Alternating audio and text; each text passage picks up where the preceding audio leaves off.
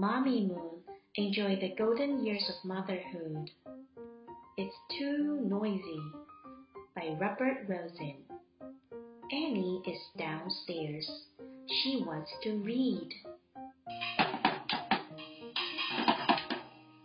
Bang, bang. What's that sound? It's too noisy. Put your drum away.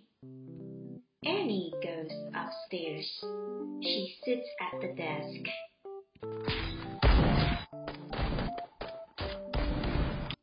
Boom, boom. What is that sound?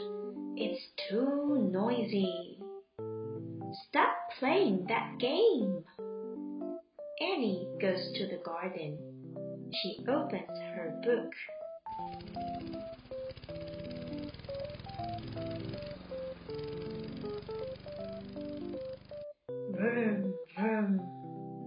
What is that sound?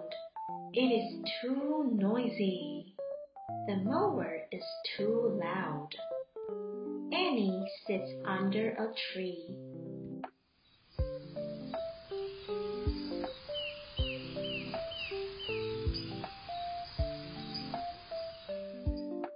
Rustle, rustle. What is that sound? Oh, it is the leaves in the wind. It is such a nice sound. Now I can read.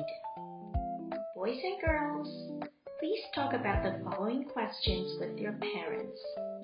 What did Annie hear when she was downstairs? What did Annie hear when she was upstairs? What did Annie hear when she went to the garden? Have you ever heard a noisy sound? What was the noise you heard? What is your favorite sound? Quiz time! Number one. Who is the main character? Annie. Number two. What is the problem? Is it she wants to play the game? It is too noisy for Annie to read?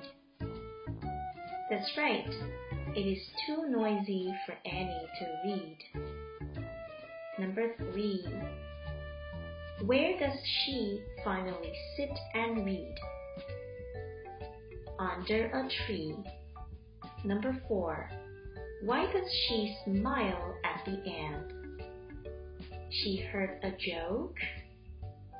She made a friend? Or she solved her problem? The answer is she solved her problem. Were you right?